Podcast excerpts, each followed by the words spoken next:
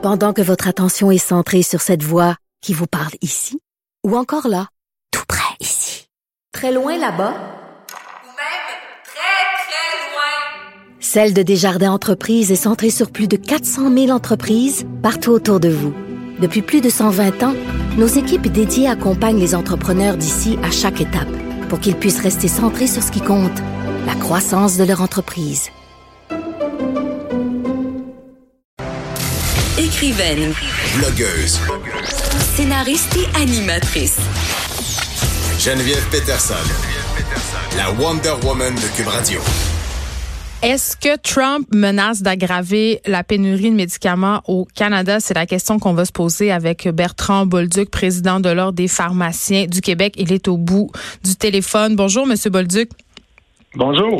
Juste avant, euh, pour que nos auditeurs puissent bien suivre, euh, je veux juste récapituler un peu qu'est-ce qui s'est passé euh, hier. L'administration Trump qui a annoncé qu'elle mettrait sur pied un système pour autoriser l'importation légale de médicaments d'ordonnance moins chers du Canada. Donc cette proposition-là permettrait aux États-Unis, aux grossistes et aux pharmaciens d'obtenir l'approbation de la FDA d'importer certains médicaments qui sont déjà offerts aux États-Unis mais moins chers ici.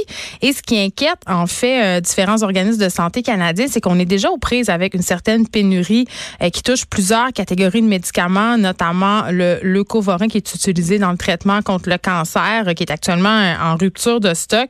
Donc, c'est assez inquiétant tout ça, là. Ben, écoutez, ça a commencé la semaine dernière, même lorsque Bernie Sanders a rempli un autobus de, diabétiques et a traversé de Détroit vers Windsor pour aller acheter de l'insuline. en fait, c'était une expédition pour démontrer que les prix des médicaments sont souvent plus bas au, Canada qu'aux États-Unis. Mais à ce point-là? Ah oui, ben c'est vrai. vous savez, les, patients américains, s'ils sont pas assurés ou ils font pas partie du mutuel, ben c'est ceux qui sont euh, qui se font avoir par le marché libre, c'est-à-dire que les, les pharmaciens et les compagnies pharmaceutiques les attendent de avec un pic pinfanal, puis ils ne gênent pas pour euh, abuser de, la précarité de ces gens-là. Ici, au Canada, on a des contrôles sur les prix. D'abord, euh, au fédéral, euh, le Conseil d'examen des, prix des, médicaments brevetés va vérifier que on ne dépasse pas la médiane, à peu près, là, je simplifie ça un peu, là, mais la médiane des, pays du G7. Puis par la suite, ben, il y a des négociations qui ont lieu avec l'Alliance pan-canadienne pharmaceutique, qui regroupe toutes les provinces sauf le Québec, mais le Québec suit par la suite, là, généralement et on obtient des, des, des, des prix qui sont pas mal plus raisonnables. La RAMQ s'assure que euh, tout ça est respecté, puis l'INES évalue tous les nouveaux produits. Donc, euh, on a un, mécanisme pour que les, médicaments ne coûtent pas plus cher si vous êtes assuré privé, public. Euh, essentiellement, ça, ça ressemble pas mal là, pour le prix coûtant du médicament. Mais aux États-Unis, ils n'ont pas ça. Et là, ben, on est en campagne préélectorale, puis Sanders fait son spectacle, puis M. Trump, évidemment, lui répond. Donc, on est dans, dans, dans ça, là, dans une campagne préélectorale américaine, puis on sert du Canada comme on s'en est servi pour, de d'autres façons pour euh, faire peur aux gens, puis les rassurer, etc. Ben, nous, là-dedans, euh, qu'est-ce qu'on peut faire? Hein? Ben, plusieurs choses. D'abord, faut, faut dire que pour les Américains, s'ils veulent l'importer, il va toujours bien falloir que les Canadiens, on veuille, on veuille l'exporter, le produit. Ben, c'est hein. ça que je me disais. Est-ce qu'on peut pas empêcher cette chose-là d'arriver puisqu'on connaît présentement les pénuries que l'on connaît, tu sais? Ben, je vous dirais que lorsque tout le monde joue son rôle de la façon qu'ils sont supposés le jouer, ben, c'est pas bien bien possible. Je vais vous donner un exemple. La filiale des multinationales américaines, Pfizer, Merck, Glaxo, etc., ben, lorsqu'ils reçoivent du produit des États-Unis pour vendre au Canada, ils le renverront pas aux États-Unis pour faire moins d'argent. C'est sûr. Là, Et euh, lorsque eux vendent à des grossistes canadiens, ben, il y a des clauses dans le contrat d'approvisionnement qui empêchent les grossistes de revendre ailleurs qu'au Canada. Fait les grossistes canadiens, leur job, c'est de vendre aux pharmacies canadiennes, québécoises. Puis nous autres, les pharmaciens québécois, ben, notre job, c'est de servir les patients québécois. Bien sûr, s'il y a un touriste euh, des États-Unis qui est à Montréal, à Québec, euh, qui a oublié son insuline hors du frigo euh, qui a oublié son, ses médicaments quelque part, c'est sûr qu'on va le dépanner pour un mois, mais pas douze. Alors, voyez-vous, si tout le monde joue son rôle, il n'y en aura pas de problème. Maintenant, est-ce qu'il y a un petit, un petit rigolo qui va vouloir faire la passe rapide, qui va dire, ben moi, je vais contourner tout ça? Ben, c'est ça qu'il faut surveiller. Fait que de notre côté, à l'ordre des pharmaciens, nous, on, supervise le travail et la pratique des pharmaciens. Et c'est ce qu'on ce qu'on fait déjà et ce qu'on va continuer de faire, c'est s'assurer que les pharmaciens s'occupent des gens d'ici et pas des gens d'ailleurs en premier. Puis c'est à Santé Canada de vérifier que les grossistes, les fabricants fassent de même. OK. Euh, revenons à la pénurie de médicaments qu'on connaît actuellement au Canada. Tantôt, euh, j'ai fait allusion à ce, à ce médicament en, contre le cancer, en fait, le leucovorin, qui est en rupture de stock. Pourquoi ça arrive, cette pénurie de médicaments-là, chez nous en ce moment? Euh, ma pauvre Mme Peterson, des, pénuries de médicaments, ça fait 10 ans qu'on en a. Mais là, il me semble on, en entend bien plus parler qu'avant. Oui, on entend plus parler parce qu'il y en a plus. Moi, je reçois les alertes tous les jours. Il y en a entre 10 et 30 nouvelles. Et nous, les pharmaciens, de plus en plus, malheureusement, on passe du temps à gérer ça, tant en milieu hospitalier, encore plus en milieu hospitalier, parce que c'est souvent plus critique qu'en pharmacie communautaire. Puis on se passe du stock entre, pharmacies, entre grossistes, entre hôpitaux pour s'assurer que les gens reçoivent le bon produit. Mais c'est un problème mondial, les pénuries. Il y en a en France, en Angleterre, partout. En Angleterre, c'est la panique à cause du Brexit. Euh, les gens ne savent pas s'ils vont consommer avoir du produit, etc. Chez nous, on est un très petit marché, le Canada, en bas de 2% du marché mondial. Et euh, nos prix sont bas. C'est pour ça que les, pharmaceutiques veulent vendre ailleurs? Parce qu'ils ben, font moins d'argent ici. Ouais.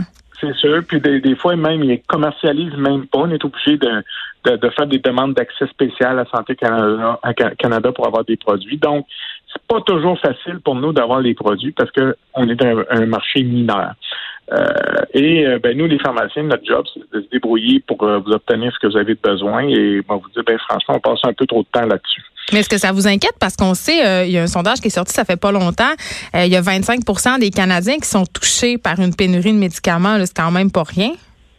Ben oui, ça nous inquiète. On a, nous, l'Ordre des pharmaciens du Québec, dès 2000, ça fait sept ans de ça, on a sorti un rapport sur les pénuries. On a fait des recommandations fédérales, au provinciales. On a quelques-unes de ces recommandations-là qui ont été mises en place.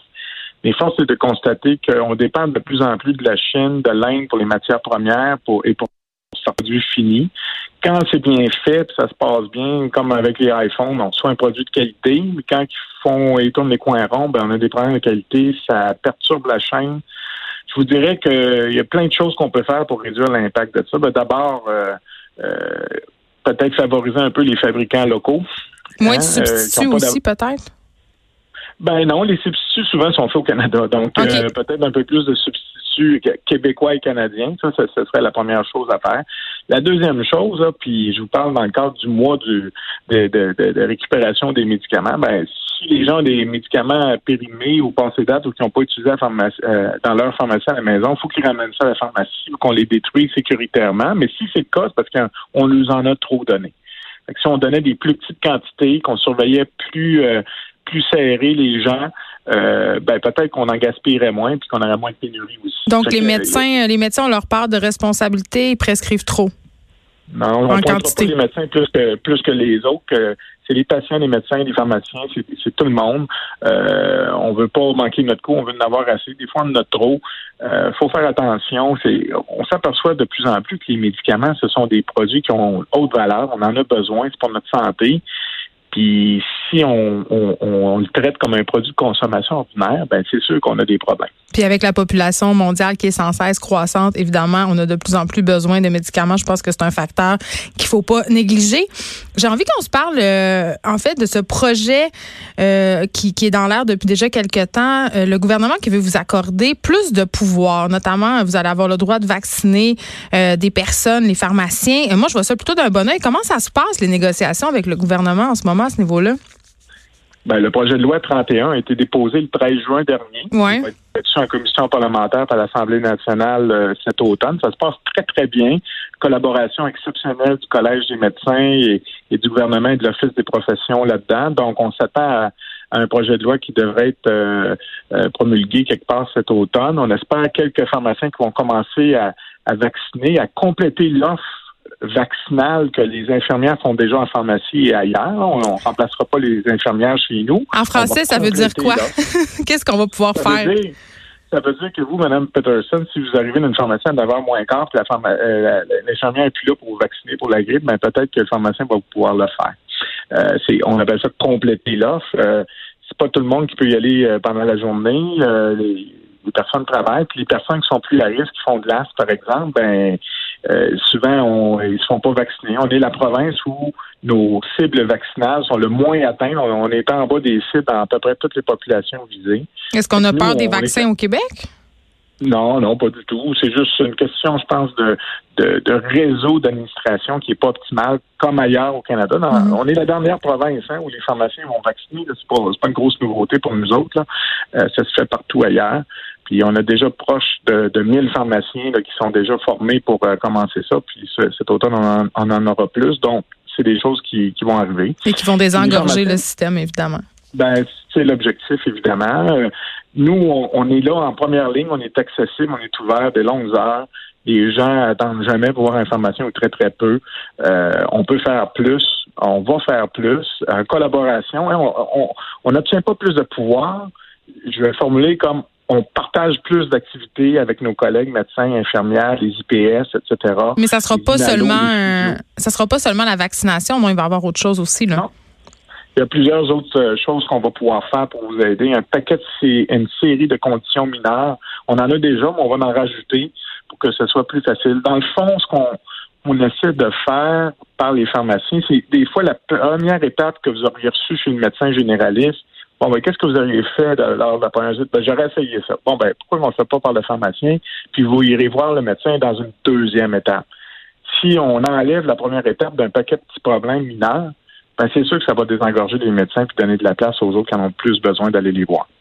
Eh bien, merci beaucoup de nous avoir parlé, Bertrand Borduc. C'était un, un pardon. C'était un plaisir. On rappelle que vous êtes le président de l'Ordre des pharmaciens du Québec et j'ai bien hâte d'aller me faire vacciner au coin de chez nous, honnêtement.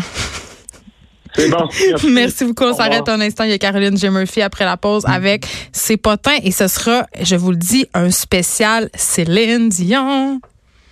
De 13 à 15, les effrontés. Cube Radio.